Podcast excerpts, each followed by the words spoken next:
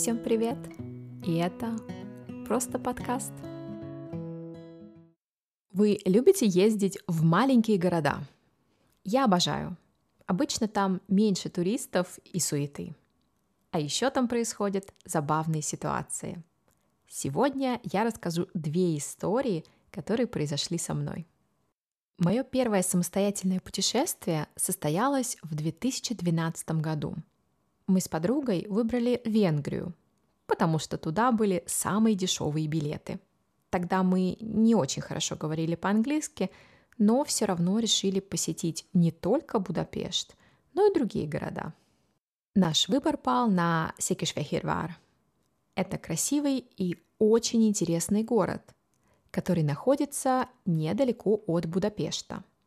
Туда можно легко добраться на поезде, что мы и сделали – мы прекрасно провели там время, но когда решили возвращаться, на вокзале я поняла, что не понимаю табло с расписанием.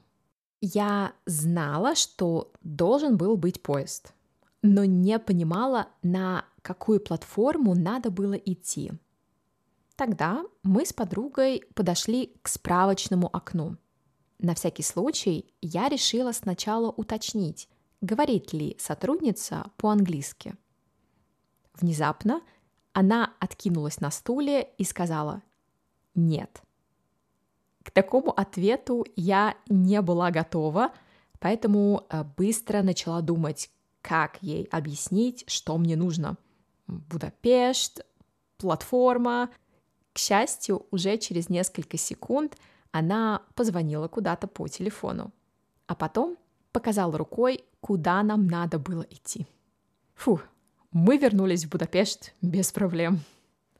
Вторая история произошла два года назад. Мы решили посетить разные национальные парки в Сербии.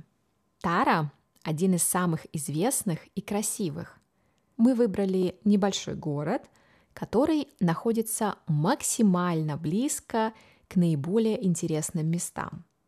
Мы были уверены, что туда приезжают много туристов, и всю нужную информацию мы без проблем получим на месте.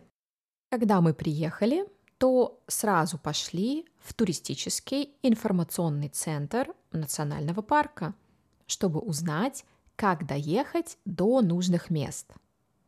Центр оказался закрыт, но мы подумали, что сотрудник просто ушел обедать мы пошли в магазин, потом немного погуляли и вернулись через час. Центр все еще был закрыт. Очень странно. Тогда моя подруга решила посмотреть, были ли еще люди в здании, чтобы узнать, когда работает центр. Она пошла на второй этаж, зашла в офис, где сидели люди – они не знали, почему туристический центр не работал, но сказали, что человек в соседнем офисе может помочь.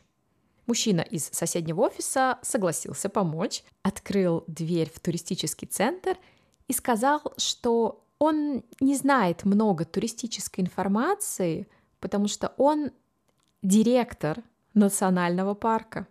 Однако он предложил рассказать о животных, которые живут в парке.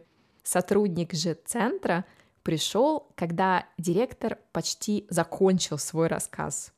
Оказалось, что мы приехали не в самый популярный сезон, поэтому сотрудник был в другом месте.